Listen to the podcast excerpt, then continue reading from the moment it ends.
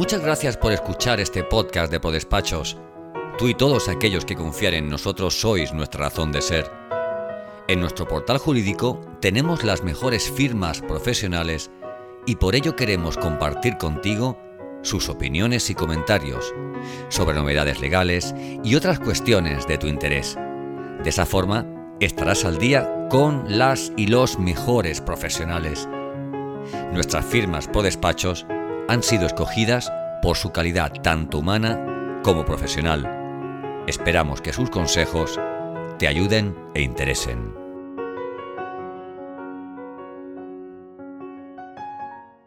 ¿Cómo ha sido este año eh, para cada consultores? Eh, ¿Cómo os habéis organizado y, y en qué situación estáis ahora? Bueno, este año ha sido un poco la continuación de la implantación de todos los cambios que se hicieron durante el año pasado debido a la pandemia. Y la verdad es que esta consolidación en cuanto a formas de trabajo ha sido muy positiva porque el, el teletrabajo, la forma de atender a los clientes, la virtualidad, pues ha sido un poco más el día a día, hasta el punto de que incluso por referencias de muchos clientes, eh, la actuación comercial que antes pasaba por ferias, por presencia física, pues ha sufrido un cambio. Eso no significa que el contacto con los clientes eh, se haya perdido de forma definitiva, porque eso no es una sustitución, pero sí que desde luego no se produce con la misma frecuencia se sustituye y complementa de otras maneras alternativas. Y en ese sentido ha sido la consolidación de una nueva relación o una nueva manera de relacionarse con clientes, con proveedores y con colaboradores del despacho. Y entre vosotros, el equipo humano de, de cada consultores, ¿qué ha supuesto eh, eh, a nivel de coordinación y a nivel de sentimiento de equipo? ¿Cómo habéis hecho para que no para que de Bueno, alguna forma continúe? Nosotros hemos adoptado un sistema mixto. Hemos apostado una vez pasada la crisis inicial donde prácticamente no, no había que tener presencia en el despacho, adoptar un modelo mixto donde solo se trabaja por las mañanas y no el 100% de la plantilla. De manera que se mantienen las distancias, se habilitan espacios, podemos todavía mantener eh, visitas concertadas con los clientes y el resto de la jornada laboral lo hacemos teletrabajando, todos perfectamente conectados eh, gracias a la tecnología que se ha ido implantando durante este periodo de, de pandemia. Yo te quería preguntar, eh, de cara al mes de septiembre, un poco cuando eh, este mes de septiembre, vosotros qué consejos eh, estáis dando a vuestros clientes para un poco poder remontar eh, todo, lo que ha su- eh, todo lo que ha supuesto este año y medio eh, de pandemia que, que de momento no parece que, que, que tenga un final, ¿no? ¿qué, ¿Qué consejos les dais?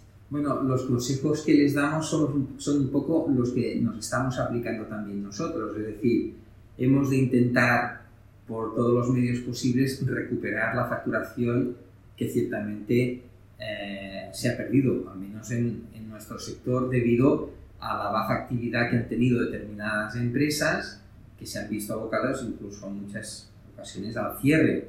Pero el famoso tema de los ERTOS es una prueba de que en determinados sectores la actividad ha bajado. Esa bajada de actividad va asociada a pérdida de clientes, eh, menos márgenes, incluso a veces pues, eh, resultados negativos y la forma de compensarlo, teniendo ya un poco el final de la crisis, eh, al final que vemos luz en el túnel, pues a intentar activar todo lo que es la labor comercial, eh, intentar eh, recabar nuevas gestiones, eh, nuevas áreas de negocio, eh, consolidación de los que ya tienes o actividades que ya vienes haciendo, e intentar, a medida que se vayan acercando los eh, meses de final de ejercicio, mm, mejorar en la medida de lo posible lo que ha sido un mal inicio de año, porque la verdad es que este inicio de 2021 ha sido un ejercicio o un inicio de ejercicio a un ritmo eh, muy inferior a lo que ya pensábamos, porque ha sido un poco volver a entrar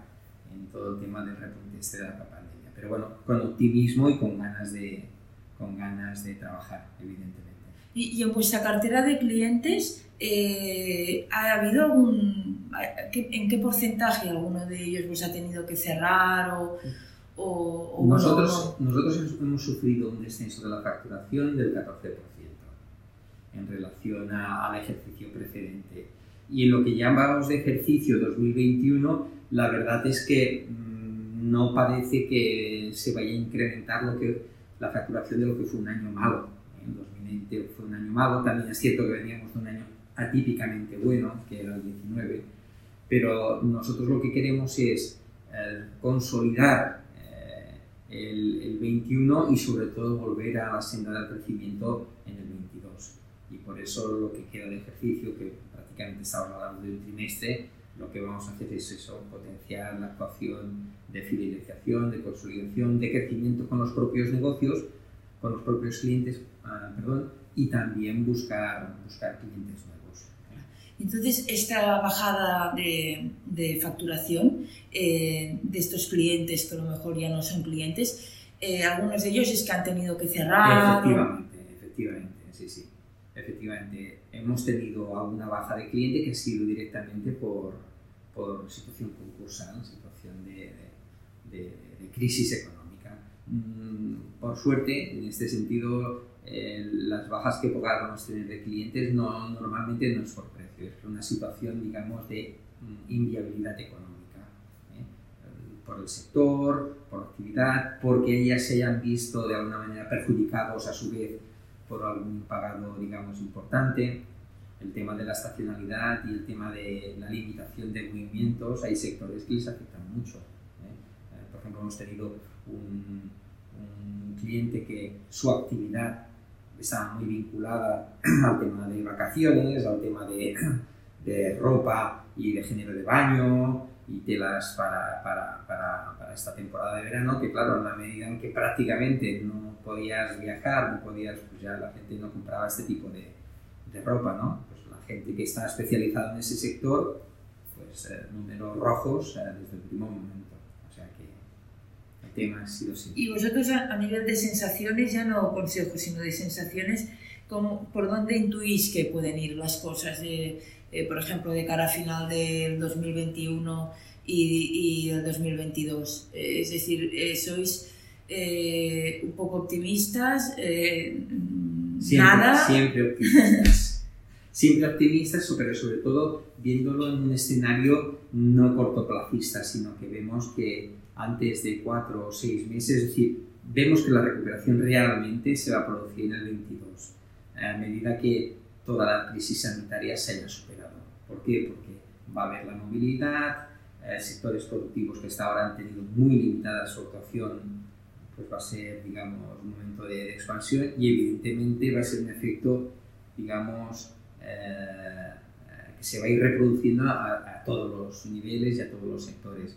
Entonces, el crecimiento en el 2022 es el que nos tiene que coger preparados para que nuestra capacidad productiva pueda ofrecer los productos y servicios que requieren las empresas. Y, a nivel de, digamos, e, económico en general, eh, ¿qué, qué, qué, o sea, ¿tú qué crees que qué esquemas mentales en general de la sociedad podemos hablar de, de, un cambio y que supondrá un antes y un después de la pandemia. Es decir, ¿qué, qué, eh, qué habrá cambiado después de todo esto, para bueno y para malo?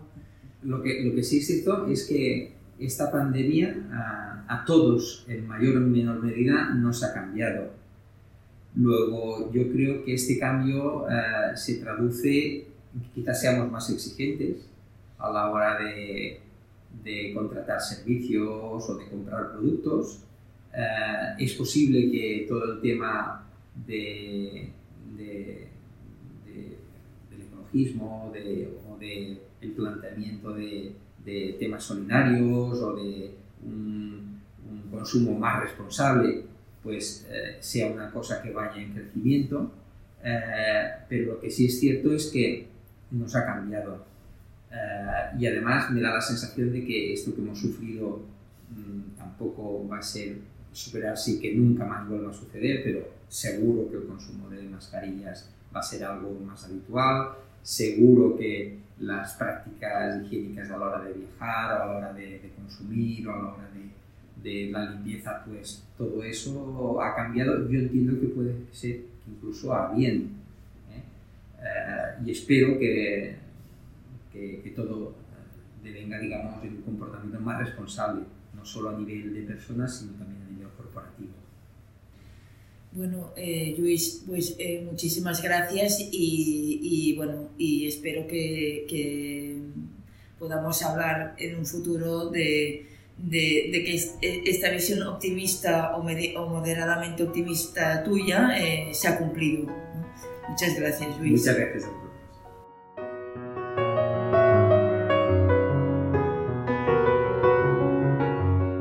Gracias por escuchar este episodio del podcast de ProDespachos. Si te ha gustado este contenido, ¿por qué no nos dejas una reseña en Apple? Queremos saber tu opinión. Valora el capítulo, compártelo, súmate a nuestro podcast, haciendo que otros profesionales como tú lo conozcan. Y sobre todo, no olvides seguirnos en tu plataforma de podcast habitual para conocer al momento cada nuevo podcast de ProDespachos.